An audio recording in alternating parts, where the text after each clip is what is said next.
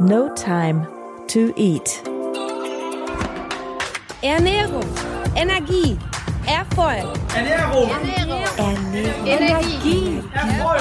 Erfolg. mit Sarah Tschernikow. Sarah Tschernigow. Yeah!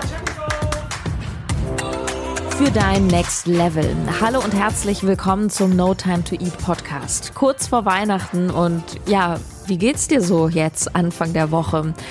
Weihnachten ist ja dieses Jahr wirklich ziemlich seltsam. Auch bei uns hat sich heute ergeben, dass alles anders wird, weil nämlich aus der Verwandtschaft jemand ein Kind in Quarantäne muss. Das heißt, das große Familienfest bei der Familie von meinem Freund bleibt dann vermutlich komplett aus oder nur ein Teil der Familie kommt zusammen. Total seltsam, wenn der Bruder nicht dabei sein darf und so. Wirklich ähm, super ärgerlich und blöd.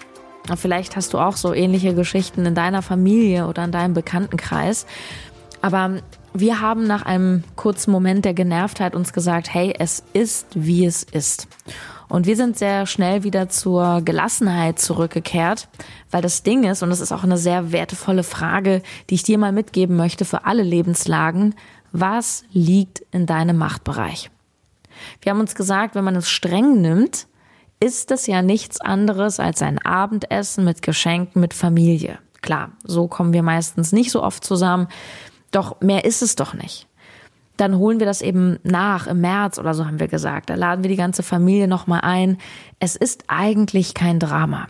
Wir machen nur alle eins draus, weil wir uns alle unsere Stories über Weihnachten erzählen. Dass es besonders ist, überhaupt wie es sein muss, wer alles da sein muss, warum es so wichtig ist oder schwierig ist. Und ja, auch das hat ganz viel mit dem heutigen Thema zu tun, dem Essen, weil auch das im Grunde nur ein Problem für dich ist, wenn du dir bestimmte Stories über das Essen oder das Essen an Weihnachten erzählst. Wenn du es schaffst, so einem Fest oder dem Essen mit der Familie am Tisch mit absoluter Gelassenheit zu begegnen, dann wirst du auch kein Problem haben. Der Struggle, den wir empfinden, der entsteht immer im Kopf. Ja, die Stories, die Erfahrungen, Bewertungen, auch die Erwartungen, das erzeugt natürlich Emotionen von ja, totaler Freude. Gibt ja auch Menschen, die sagen, yes, Weihnachten, richtig cool. Ähm, bis hin zu Angst, Unruhe, Traurigkeit, Einsamkeitsgefühlen. Und das Spannende ist, dass wir diese Gefühle immer selbst kreieren. Es ist nicht die Schwiegermama, die doof ist, die uns ärgert und deswegen sind wir schlecht drauf, sondern es sind wir selbst, ja, die sich triggern lassen, die damit nicht ruhig und gelassen umgehen können und das erzeugt dann in uns Wut, Angst, Anspannung und so weiter. Ja, und es ist auch nicht die Tatsache, dass du vielleicht Single bist und alleine zu Hause sitzt und deswegen ist Weihnachten so schlimm und deswegen bist du so traurig, sondern es ist deine Sichtweise auf die Dinge, die diese Traurigkeit erzeugt. Diese Podcast-Folge ist spontan etwas länger, denn ich habe mir gerade was ganz Tolles überlegt. Vor einem Jahr habe ich mal ein Hörbuch rausgebracht, das es gar nicht mehr gibt auf dem Markt. Das heißt Easy Eating Christmas. Und ich habe mich entschieden, dir gleich einen Auszug aus dem Hörbuch vorzuspielen. Und da erfährst du ganz genau, was da eigentlich passiert. Also wie dieser Stress, dieser Struggle, den du jetzt schon vielleicht vor Weihnachten, aber auch während Weihnachten beim Essen am Tisch verspürst, wie der überhaupt zustande kommt und wie du mit zum Teil wirklich simplen Tools diesen Stress sofort reduzieren kannst. Ja. Bevor es losgeht, möchte ich noch ein kurzes Wort über Disziplin verlieren, weil das ist ja auch heute im Titel. Gerade beim Essen sagen wir doch so oft, ah, ich bin nicht diszipliniert genug. Und ich sage, hey, du brauchst gar keine Disziplin. Also keine Disziplin im Sinne von, du musst, du musst dich nicht zusammenreißen. Wenn, wenn du andere Emotionen zum Thema Essen, Weihnachten und so weiter entwickelst. Denn eine Sache ist klar, und das wirst du im Hörbuch gleich nochmal ausführlich erläutert bekommen. Jede Handlung, also auch Handlung ist auch, esse ich jetzt äh, das fünfte Stück Kuchen oder lasse ich es sein? Also jede Handlung entspringt Gefühlen, Emotionen und Körperzuständen. Beispiel, wenn ich äh, mich streite und ich werde laut und ich fange an rumzuschreien, dann passiert es aus einer Emotion heraus, nämlich welcher? Genau, Wut, Empörung. Und du gibst mir doch recht, wenn ich voll in meiner Mitte wäre gerade, so richtig tiefenentspannt, wie so bei so einer schönen Thai-Massage, dann würde ich nicht rumbrüllen, oder? Und im Endeffekt ist es beim Essen genauso. Wenn ich wirklich tiefenentspannt bin, die Süßigkeiten zum Beispiel nicht überhöhe, sondern vielleicht sogar neutral betrachte. Ja, Mai, das sind halt Plätzchen. Aha. Daneben Scheibe Brot. Aha. Und da, ja, das ist der Salzstreuer. Aha. Ja, dann, dann baue ich auch keine Anspannung auf, keinen Druck, keinen Drang, aus dem heraus ich gefühlt jetzt essen muss oder ich denke, ich kann nicht aufhören. Allein schon der Gedanke vorher, ich werde wieder eskalieren, ich werde nicht aufhören können, allein das erzeugt einen großen Konflikt in dir, eine Anspannung und erhöht das Risiko, dass du eben doch dich überisst oder nicht so isst, wie du es gerne hättest. Die Wahrheit ist, du brauchst keine Disziplin, wenn du etwas aus Gelassenheit oder auch aus Freude heraus tust. Freude, ja, vielleicht sagst du auch, hey, ich habe total Bock jetzt mal über die Stränge zu schlagen. Ich persönlich bin immer eine Freundin von alles in Maßen, ja, und es kann natürlich auch mal äh, eine Portion mehr sein und auch ein bisschen Christstollen mehr, ähm, alles schön und gut. Nur von diesen Extremen bin ich schon eine Weile weg und muss sagen, ich mache auch bei meinen Klienten immer wieder die Erfahrung, dass es ähm, ja allgemein einfach ein ja ein gesünderer Lifestyle ist, wenn wir uns nicht so zwischen diesen Extremen bewegen, zwischen boah ich reiß mich zusammen, Hunger, Diät und dann Eskalation, Cheat Day und Weihnachten Hardcore. Ne? Aber im Endeffekt, ja, wenn du dich aus einer Freude heraus, aus, aus Fülle entscheidest, boah, ich habe einfach so Lust, jetzt noch dieses Stück Kuchen zu essen oder diesen Stollen, auch dann ist es voll in Ordnung. Entscheidend ist, aus einer gewissen Gelassenheit heraus zu agieren. In einem Song von dem Rapper Contra K heißt es, die Disziplin kommt dann, wenn man sich selbst motiviert. Und das ist wahr. Wie motivierst du dich denn in anderen Dingen? Indem du auf etwas richtig Bock hast. Wenn dir Sport Spaß macht, dann musst du dich nicht aufraffen und zwingen, sondern es ist leicht. Und mit dem Essen ist es ganz genauso. Es ist leicht, wenn du dir sagst, dass es leicht ist oder wenn du Lust drauf hast. Wenn du deinen Fokus auf das gute Gefühl des gesunden Essens oder auch wie du dich körperlich dann fühlst lenkst, den Fokus auf all das, was du gewinnst, wenn du mehr Gemüse isst statt Süßigkeiten. Ja, es klingt so banal, aber das ist das, was du im Kopf brauchst, damit es leicht wird. Wenn du aber denkst, oh, das ist böse, das darf ich nicht, jetzt kommt Verzicht, damit stresst du dich total. Damit erzeugst du in dir keine Gelassenheit. Wenn du aber Gelassenheit entwickelst und Entspanntheit, dann wirst du es gar nicht übertreiben. Vielleicht kannst du sogar dann erst richtig genießen. Und ich glaube, wenn wir schon Süßigkeiten essen oder ungesunde Dinge wie an Weihnachten, dann sollte es doch ganz viel um Genuss gehen. Ja. Die Frage ist, wie entwickelst du die Gelassenheit und die Kurzfassung, indem du andere Gedanken denkst? Und die ausführliche Fassung, yes, die bekommst du jetzt. Du hörst also diesen wunderbaren längeren Auszug aus Easy Eating Christmas. Ich wünsche dir ganz viel Spaß und freue dich, denn in diesem Jahr gibt es noch einiges hier im Podcast. Zum Jahreswechsel gibt es noch den Q4-Bericht, meine Learnings und Erfahrungen. Boah, hier ist immer noch so viel los. Wird sehr, sehr, sehr, sehr spannend. Und ich hoffe, dass ich das jetzt auch noch schaffe zwischen den Jahren. Das Interview mit ähm, dem Redner und einem sehr spirituellen Menschen, dem Maxim Mankiewicz. Das ist sehr, sehr deep und ähm, sehr inspirierend. Vor allem passt super zwischen die Jahre. Es geht um Erfolg und Loslassen und Erfolg und Spiritualität. Also richtig, richtig geil. Okay, bis dann. Deine Sarah.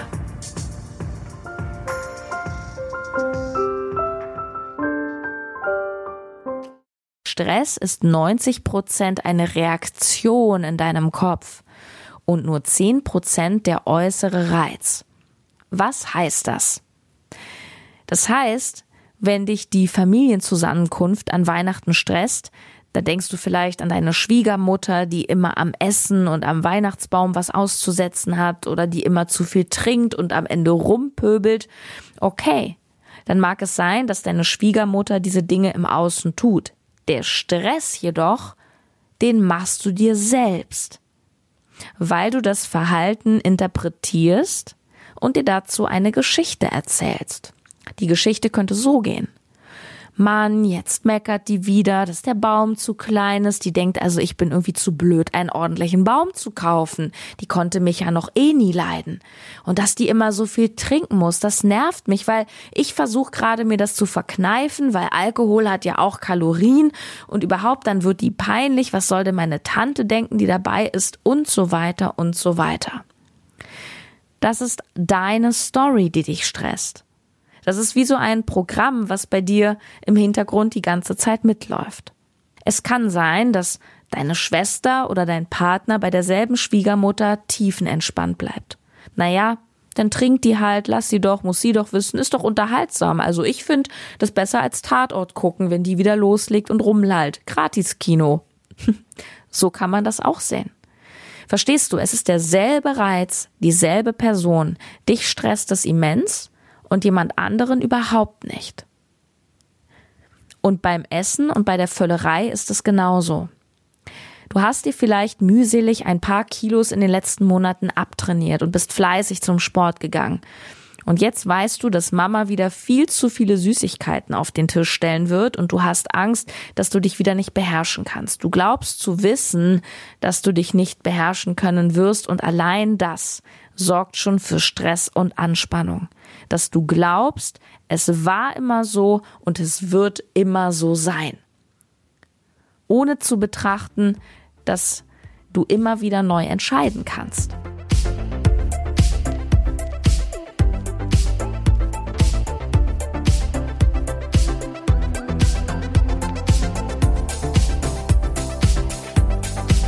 Auch wenn es dir unlogisch erscheint, es gibt Menschen, die mögen keine Schokolade oder die mögen keinen Lebkuchen oder Marzipan oder die hassen Glühwein. Ich zum Beispiel, ich trinke sowieso kaum Alkohol und schon gar keinen Wein. Und dann noch Wein, der schmeckt wie aus der Mikrowelle. Damit kannst du mich wirklich jagen. Also entsprechend triggert mich das auch nicht. Doch selbst wenn was auf dem Tisch steht, was ich gerne esse, die Frage ist doch, und die Frage kannst du dir jetzt selber mal stellen, welche Geschichte erzählst du dir über diese Lebensmittel? Welche Geschichte erzählst du dir über Weihnachten? Über das Weihnachtsessen? Über die Menschen, die mit dir am Tisch sitzen? Welche Glaubenssätze hast du? Denkst du jeden Tag, jede Minute, ach, das wird wieder scheiße, wir streiten uns eh alle und am Ende halte ich eh nicht Maß, wie immer. Ich kann das nicht, ich schaff das nicht, ich werde nie abnehmen. Weißt du was? Dann ist das deine Wahrheit. Und wenn du das schon vorher denkst, dann wirst du unbewusst alles tun, damit du dies bestätigt bekommst. Henry Ford hat mal gesagt, ob du glaubst, du kannst es oder ob du glaubst, du kannst es nicht, du wirst in beiden Fällen Recht behalten. Ja, was geht dir jetzt durch den Kopf? Vielleicht denkst du, ja, genau, Sarah, ich muss nur laut Chaka rufen, ich schaff das, mir dreimal laut auf die Brust klopfen und schon läuft es. Nein, ganz so einfach natürlich nicht, nur eins ist sicher. Wenn du nicht bereit bist, neue Glaubenssätze über dich und dein Essverhalten oder deine Familienzusammenkunft herzustellen, dann wirst du vermutlich auch wieder negative Erfahrungen machen, beziehungsweise du verbaust dir damit die Chance, neue positive Erfahrungen zu machen. Verstehe an der Stelle, du bist der Boss. Du bist der Kapitän auf deinem Schiff. Dein ganzes Leben ist wie ein Schiff und du sitzt am Steuer. Du entscheidest, gehe ich nach links oder nach rechts. Ja, schon Aristoteles hat damals gesagt, wir können den Sturm da draußen nicht beeinflussen, aber wir können entscheiden, wie wir die Segel setzen. Und wenn du denkst, ja, aber dieses Jahr ist bei uns alles so traurig oder es ist alles so schwierig. Naja, es sind bestimmte Faktoren, die eine Rolle spielen. Nur die Frage ist, wohin lenkst du dein Schiff? Du hast den maximalen Einfluss, auch wenn du die Dinge im Außen nicht ändern kannst. Und du kannst vielleicht nicht ändern, dass Tante Erna wieder ausrastet, deine Mama anfängt zu weinen. Du kannst auch nicht ändern, dass dir überall Lebkuchen hinterhergeschmissen wird oder deine Kollegin dich auf Weihnachtsfeier, auf der Weihnachtsfeier nervt, dass du bitte mehr trinken sollst. Aber du entscheidest immer, und zwar in allen Lebensbereichen, wie du mit diesen Reizen im Außen umgehst. was sie mit dir machen, welchen Stellenwert sie für dich haben, ob sie dich aus der Ruhe bringen oder nicht, ob du nicht an all den vielleicht auch negativen Gegebenheiten doch etwas Gutes siehst. Also es ist nie das Weihnachten, was irgendwie Schuld hat. Es sind nie die Menschen, es sind nicht die Süßigkeiten, sondern es ist immer unsere Bewertung im Kopf. Das ist bei jedem so. So wie wir sind, sind wir die Summe aus vielen Erfahrungen, aus Erinnerungen und aus Bewertungen. Ja, und wir machen einen Fehler. Wir glauben, dass die Zukunft die automatische Verlängerung der Vergangenheit ist. Wir glauben, dass die Zukunft die automatische Verlängerung der Vergangenheit ist. Also das heißt, wir glauben, weil es jetzt immer so war, wird es auch wieder so kommen. Und das ist falsch. Manche nennen das die selbsterfüllende Prophezeiung oder das Gesetz der Anziehung. Ganz ehrlich, für mich ist das einfach eine logische Konsequenz aus dem natürlichen Vorgang, dass Körper und Geist sich immer ausgleichen wollen. Ja, jetzt wird's ein bisschen spirituell, aber es ist ganz einfach. Schau, das Leben ist dual. Tag und Nacht. Hell, dunkel. Licht und Schatten. Und auch ein total schöner, glänzender, frischer Apfel vom Baum. Wenn er runterfällt, wird auch er irgendwann alt, modrig und geht wieder in unsere Erde über. Also alles ist ein Kreislauf und wir haben Licht und Schatten, wir haben Anspannung und Entspannung. Wenn ich mich zwei Wochen lang total anspanne, weil ich mir krasse Streitszenarien und Kuchenorgien ausmale, dann muss es als logische Konsequenz den Streit auch geben oder die Völlerei, weil sich diese permanente Anspannung irgendwie entladen will. Und das kommt auch dazu, weil du in der Situation bisher noch keine neue, bessere Strategie womöglich hattest, keine Tools, um gelassener mit Triggern umzugehen. Schon Albert Einstein wusste, dass wir nicht neue Ergebnisse erwarten können, wenn wir immer wieder die gleichen Dinge tun. Doch du kannst immer wieder neue Entscheidungen treffen und du kannst neue Maßnahmen ergreifen. Ich möchte dir mal ein Beispiel nennen für eine ganz simple Sofortmaßnahme, wenn du wieder in diesen Modus kommst, mich stresst Weihnachten so krass. Ich sag gleich, es ist total simpel, aber nicht einfach. Du wirst verstehen, was ich meine. Probier mal aus, dass wenn du dich dabei ertappst, dass du wieder in deine Stressgedankenschleife kommst, vielleicht bist du schon wieder bei einem Essen, beim Geschenke kaufen, bei der Weihnachtsfeier oder bei deinem Partner, deiner Partnerin, weil er oder sie mal wieder vor dem Fernseher die Schüssel mit den bunten Leckereien deponiert hat, dann unterbrich einfach mal diesen Gedankenmodus, indem du dein Gehirn überrascht mit etwas ganz Neuem. Du kannst zum Beispiel den Stress oder auch das Verlangen nach Süßigkeiten abschütteln. Ich meine das ernst. Körperlich abschütteln. Du stellst dich hin und ja, mit oder ohne Geräusch, du schüttelst. Das heißt, du bist in einer Situation, Stressgedanken kommen, Verlangen kommt und was machst du? Du gehst komplett aus dem Kopf in den Körper, nimmst eine neue Haltung ein.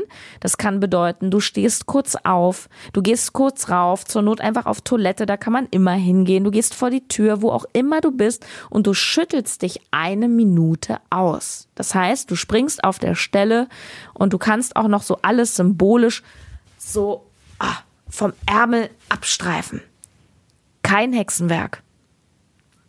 Warum ist das jetzt nicht einfach? Das sage ich dir und das sage ich auch ganz ehrlich und direkt, so wie ich bin. Die meisten, die das jetzt hier anhören, werden das nicht tun. Und ich hoffe, dass du nicht dazu gehörst. Ich hoffe, dass du zu denen gehörst, die sagen, es klingt zwar bekloppt, aber ich probiere das mal aus. Ich glaube, dass ganz viele, die das hören, jetzt denken, ja, okay, ich verstehe, was sie meint, aber das ist mir irgendwie zu bescheuert, das mache ich nicht. Oder sie denken, okay, witzig, interessant, müsste man mal ausprobieren, aber dann passiert nichts. Ja, und das ist immer das Blöde, die mangelnde Umsetzung. Doch ein Gewinner bist du dann, wenn du so denkst wie, okay, ich mache das jetzt einfach mal, ich probiere das aus, denn den Machern gehört immer die Welt. Und das ist eine ganz simple Maßnahme, wie einfach den Stress abschütteln, was nichts anderes ist, als ich unterbreche mein, meine Kopfschleife und gehe in den Körper. Du kannst auch eine Runde joggen gehen von mir aus. In dem Moment cuttest, also schneidest du dein Muster. Weil du dann die Geschichte, die du dir immer wieder, vielleicht jedes Jahr aufs Neue erzählst, plötzlich umschreibst. Du handelst neu. Dadurch erzeugst du neue Gefühle, neue Emotionen, ein neues Körpergefühl. Stell dir vor, du gehst einfach mal eine Runde rennen oder du schüttelst einfach eine Minute. Du, du hast viel mehr Energie im Körper. Erfolg hat drei Buchstaben. T, U, N. Und so banal es klingt, Du fängst mit ganz kleinen Änderungen deiner Muster an. Allein schon, wenn du eine Kette der Gewohnheit durchbrichst, mal nicht exakt das gleiche machst, irritierst du dein Gehirn, was nämlich die immer gleichen Abläufe liebt.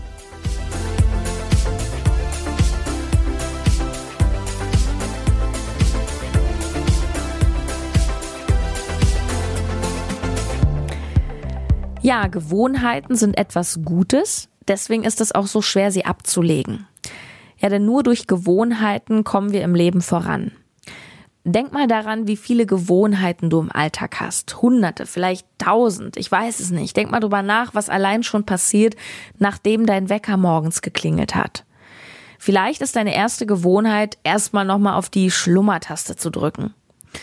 Dann ist deine Gewohnheit, als erstes ins Bad zu gehen, dein Gesicht zu waschen, vielleicht dann zur Kaffeemaschine zu gehen. Wenn du jeden der vielen Schritte am Tag neu überlegen müsstest, würdest du Höllenenergie aufbringen müssen. Das wäre richtig anstrengend. Erinnerst du dich noch an deine erste Fahrstunde? Die vielen Knöpfe im Auto, die ganzen Einstellungen und wo war nochmal der erste Gang? Heute denkst du null darüber nach. Du fährst den immer gleichen Weg zur Arbeit, du machst sogar noch andere Sachen, du hörst Musik, du hörst Podcast, du unterhältst dich vielleicht und trotzdem kommst du sicher an und du weißt noch nicht mal, wie du das wirklich mechanisch gemacht hast, weil du das komplett im Unterbewusstsein abgespeichert hast. Doch um das zu können, musstest du es erstmal mit einer gewissen Anstrengung lernen. Immer dann, wenn wir etwas Neues machen, müssen wir etwas Anstrengung aufbringen. Früher in der Steinzeit waren solche Gewohnheiten überlebenswichtig. Naja, also natürlich nicht Autofahren und den ersten Gang finden, aber der Automatismus als solcher. Ja, wir mussten schnell reagieren, ohne zu zucken. Nochmal, das Mammut stand vor der Höhle. Da ist nichts mit abwarten und diskutieren und oh, ich mach mal eine Pro-Kontra-Liste. Soll ich jetzt lieber in der Höhle bleiben oder soll ich das Mammut vielleicht auf einen Kaffee einladen? Nein, Überlebensmodus, handeln oder von mir aus totstellen, aber irgendwas machen, weil sonst warst du wirklich tot. Heute geht es eben nicht mehr ums Überleben. Ähm, und trotzdem sind Gewohnheiten hartnäckig und wir haben uns auch oft die falschen Gewohnheiten angewöhnt. Mein Paradebeispiel ist immer Kino und Popcorn. Es ist total in uns drin. Das Spannende an diesem Beispiel ist, dass Popcorn nun wirklich nicht das ist, was du bei einem normalen Einkauf beim Aldi oder Rewe holen würdest. Denkst du beim Einkaufen so, hm, also jetzt habe ich so richtig Lust auf Popcorn? Nein, weil Popcorn in Wahrheit auch nicht so spannend ist. Sei doch mal ehrlich. Also bei Ben Jerry's Eis, da könnte ich es noch verstehen. Ich krieg dafür kein Geld, ja. Aber Popcorn, das ist wirklich so eine Hollywood-Kino-Verknüpfung im Kopf. Kino und Popcorn, das gehört für uns zusammen. Gut, vielleicht sind es bei dir die Nachos oder das Knabberzeug beim Tatort oder beim Netflix schauen oder dein Glas Wein am Abend immer Dessert nach dem Mittagessen oder gebrannte Mandeln immer auf dem Weihnachtsmarkt. Du kannst dir diese Dinge abgewöhnen, indem du deine klassische Gewohnheitskette störst. Was heißt denn stören? Das heißt einfach nur, dass du den Ablauf änderst oder verzögerst.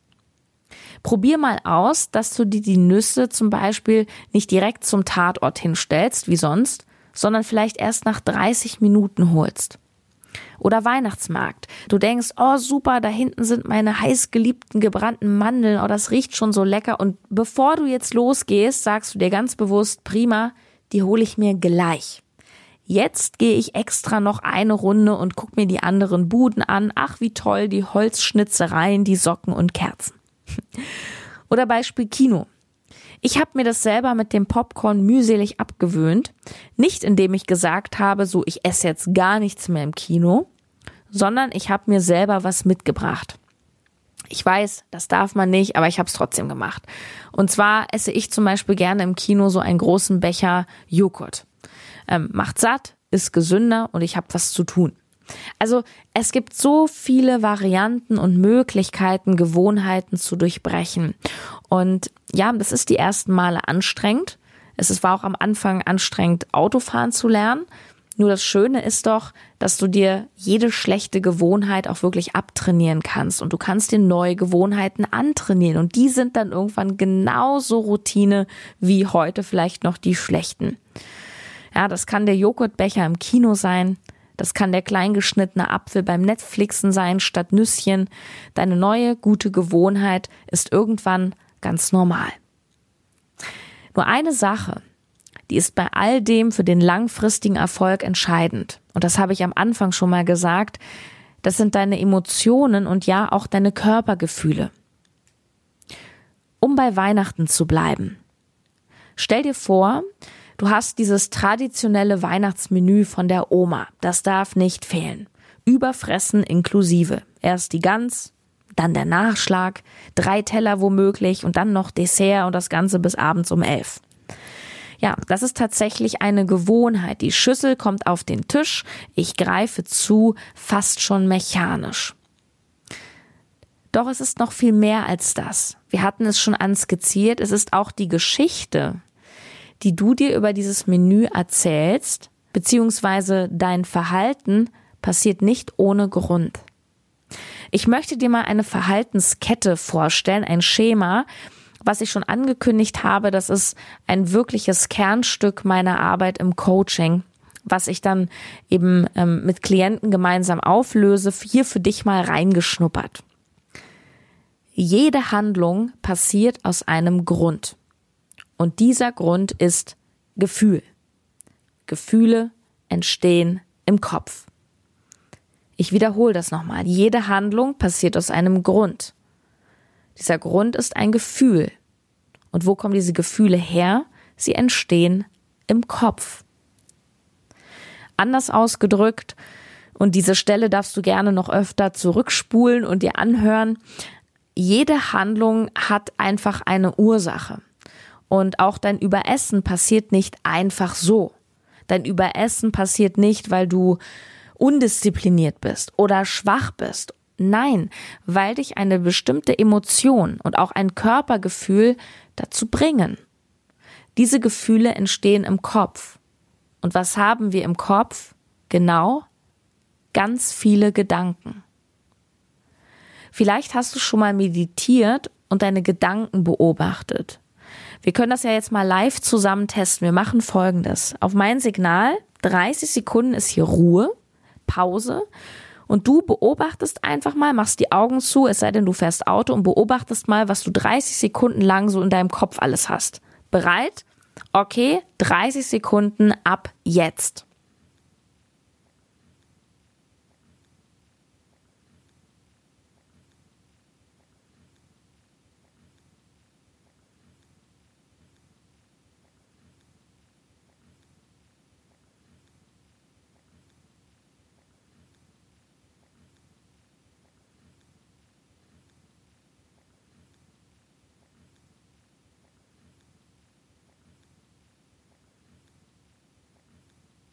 Na, was ging so ab?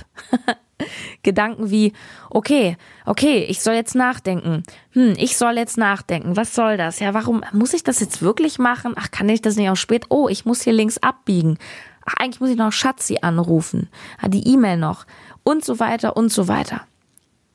Es gibt verschiedene Studien und Forschungen, die immer wieder zu einem ähnlichen Ergebnis kommen, nämlich dass wir am Tag zwischen 60 und 70.000 Gedanken denken. Und übrigens sind davon nur die wenigsten positiv und aufbauend, was auch erklärt, warum so viele Menschen sich die meiste Zeit des Tages nicht gut fühlen. Sie jammern, sie meckern, sie haben keinen Bock, sie sind genervt, sie sind gestresst oder sie haben Angst oder sie denken den ganzen Tag, ich muss, ich muss, ich muss. Und die wenigsten sagen, juhu, endlich Montag, auf zur Arbeit, mein Leben ist großartig. Alles beginnt im Kopf. Da bilden wir Gedanken. Und diese können wir Gott sei Dank steuern und ganz bewusst in eine Richtung lenken, die wir brauchen. Denn, das ist nochmal das Schema, Gedanken erzeugen Gefühle und Gefühle erzeugen Handlung in jedem Lebensbereich. Wenn du dich also überisst bei dem Weihnachtsmenü von Oma, viel zu viel isst, den dritten Teller statt nur ein oder zwei, obwohl du schon richtig voll bist, dann tust du das aus einem Gefühlszustand heraus. Und spannend ist für dich jetzt, und das ist deine Aufgabe, zu erforschen, welche Gefühle das eigentlich sind. Und ja, das ist eine sehr anspruchsvolle Sache. Nicht umsonst mache ich das im Coaching zusammen mit den Klienten und du wirst auch nicht gleich die komplette Antwort haben. Doch es lohnt sich, so in verschiedenen Essmomenten oder sei es hinterher das mal auszuwerten und sich zu fragen, okay, ähm, wie habe ich mich eigentlich gefühlt? Wie ging es mir da? Als dieser Impuls scheinbar plötzlich da war, über diese Sättigung drüber zu essen, als dieses Verlangen kam, als du irgendwie gedacht hast, so ich muss jetzt weitermachen, was hat sich da eigentlich abgespielt? Welche Gedanken und welche Gefühle hattest du? Ich gebe dir mal ein Beispiel. Allein schon, wenn du Gedanken hast in eine Richtung wie ich kann nicht aufhören oder ich brauche das, dann ist das ja schon mal keine Tiefenentspannung, oder? Und auch wenn wir uns das im Alltag gerne einreden, dieses Ich esse das jetzt, weil ich belohne mich, ist es ja meistens nicht wirklich eine Belohnung, denn kurz nachdem wir dann XY gegessen haben, fühlen wir uns oft schlechter als davor. Also wir haben ein schlechtes Gewissen, das Gefühl, ach, es war falsch, ich hätte das nicht essen sollen, das war nicht gut und so weiter. Schau mal, wenn du wirklich tiefenentspannt wärst, wie Buddha auf einem Stein, dann würdest du dich nicht überessen. Dann würdest du Maß halten. Dann würdest du nur dann essen, wenn du Hunger hast, dann würdest du wieder aufhören. Die Wahrheit ist, dass wenn unser Essverhalten in eine Schieflage gerät, dann ist auch in uns ein Stück weit Schieflage. Das heißt nicht, dass es immer alles schlecht ist, ja. Essen ist zum Beispiel an Weihnachten etwas sehr Geselliges. Wir fühlen uns auch oft angesteckt von dem, was die anderen machen. Vielleicht wollen wir auch die Harmonie nicht stören. Vielleicht wollen wir einfach das Dessert mitessen, weil wir glauben, dass es dann ein harmonischeres Miteinander ist. Also das kann in alle möglichen Richtungen gehen.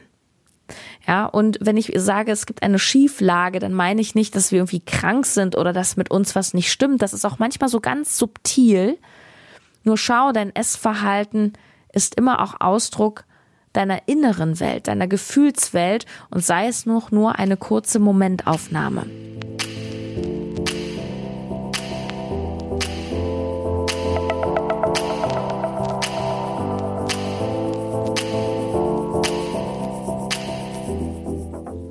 So lass uns noch mal ein Beispiel skizzieren. Vielleicht hast du ja so eine Lieblingssüßigkeit, ein Lebensmittel, was dich wirklich triggert. Ich nehme jetzt als Beispiel die Tafel Schokolade. Du stellst dir etwas vor, was in dir starkes Verlangen auslöst.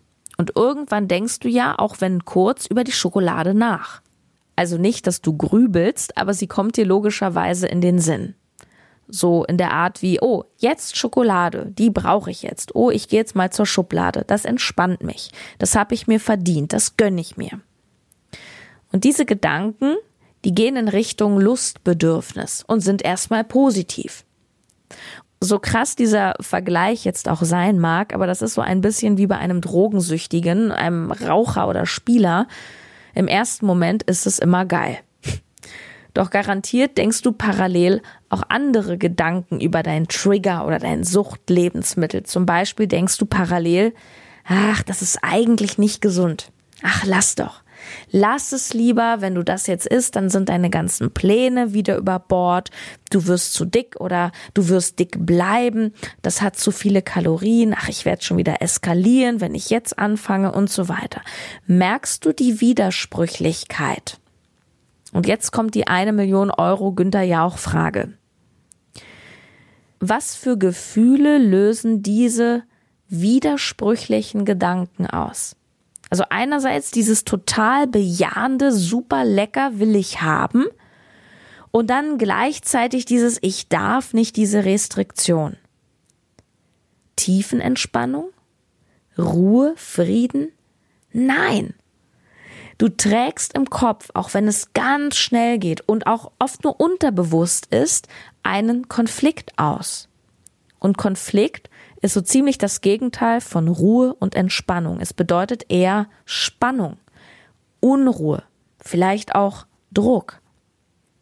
Und genau aus diesen Gefühlen heraus, die sich übrigens auch körperlich durchaus bemerkbar machen, zum Beispiel durch Unruhe, dieses Bedürfnis, ich muss jetzt ganz schnell zur Schokolade, wo dann nichts anderes mehr eine Rolle spielt, aus diesem Zustand heraus kommt die Handlung, nämlich der Essanfall. Und das ist etwas, was du in meinem Coaching-Programm No Time to Cheat lernst, nämlich nachhaltig aufzulösen mit dem Ziel, dass du mit der Schokolade irgendwann friedlich koexistieren kannst. Was du hier bitte verstehen darfst, ist, dass du das Verlangen letztendlich selbst erschaffst durch die Gedanken, die du denkst. Und ja, das ist eine gute Nachricht. Denn das bedeutet, dass du dem ganzen Spiel nicht hilflos ausgeliefert bist, sondern dass du und zwar du allein aus diesem Spiel aussteigen kannst. Indem du lernst, und klar, das ist ein Prozess, andere Gedanken zu denken und damit andere Gefühle zu erschaffen. Erinnere dich nochmal daran, was ich über Stress gesagt habe. Stress ist nur 10% der Reiz im Außen. 90% ist unsere Bewertung. Also unsere Bewertung, unsere Einordnung, unsere Interpretation. Ähm, stell dir mal vor, du hast ein Auto, einen schwarzen 1er BMW. Und den fährst du zu Schrott, Totalschaden. Da sind da plötzlich ganz viele Gefühle, ja, Wut, Angst, auch Erleichterung, dass dir vielleicht nichts weiter passiert ist, aber du bist natürlich total fertig, weil dein Auto zu Schrott ist, du weißt nicht, wie du dir ein neues leisten können sollst und so weiter. Das heißt, du hast da eine Story mit diesem Auto. Und immer wenn du jetzt auf der Straße einen schwarzen 1er BMW siehst, dann wirst du daran erinnert. Und es werden diese entsprechenden Gefühle ausgelöst. Deine Kollegin lässt ein schwarzer 1er BMW total kalt weil sie damit nichts verbindet. Sie hat dazu keine Geschichte. Für sie ist das irgendein Auto.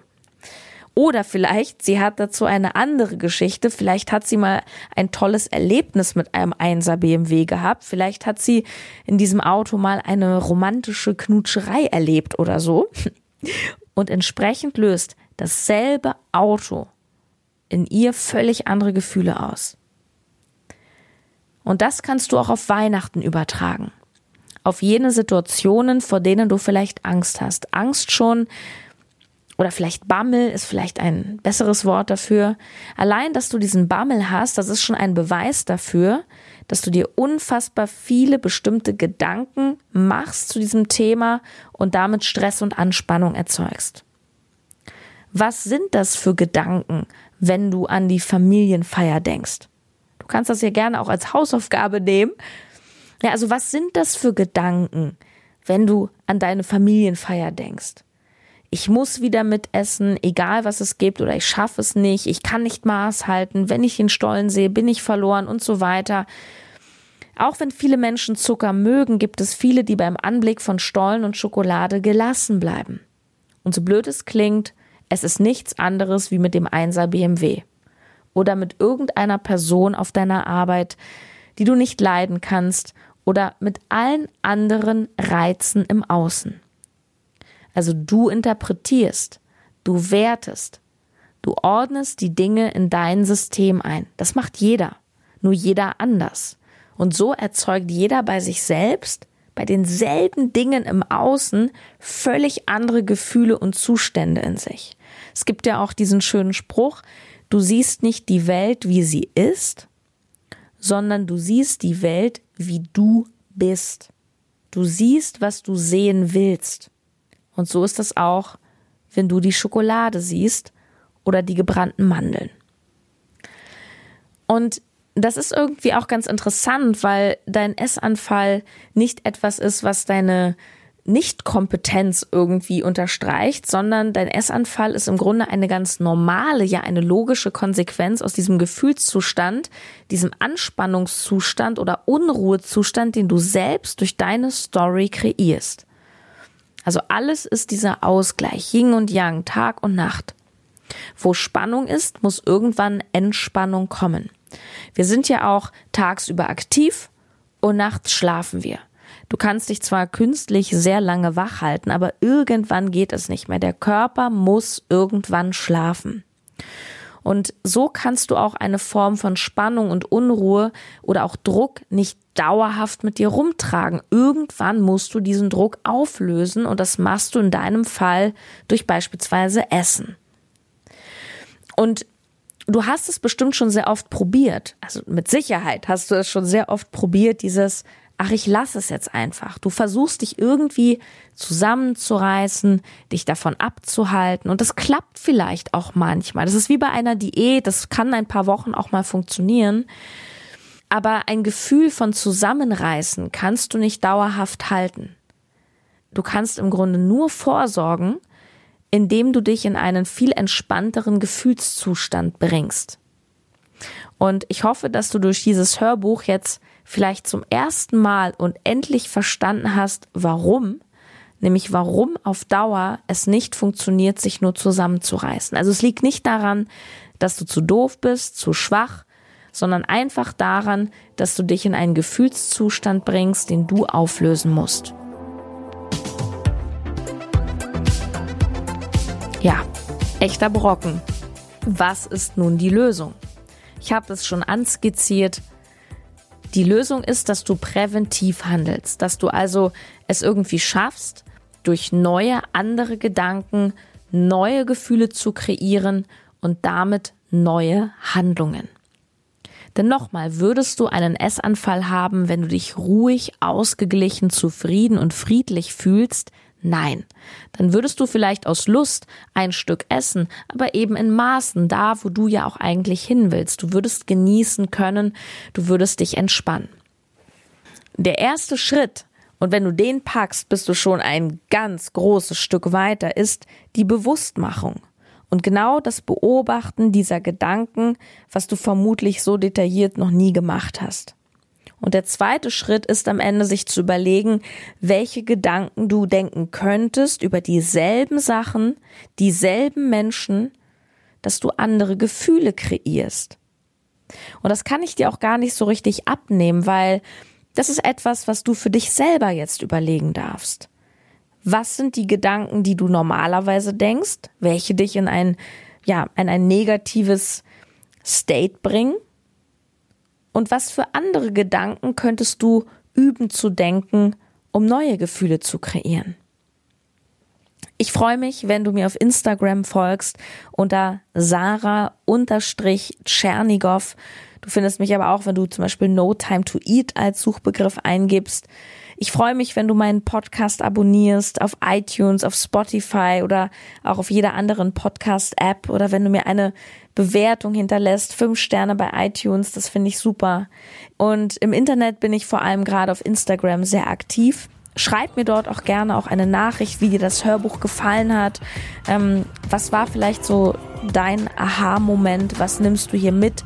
Was war für dich die wichtigste Aussage? Das würde mich wirklich sehr, sehr interessieren.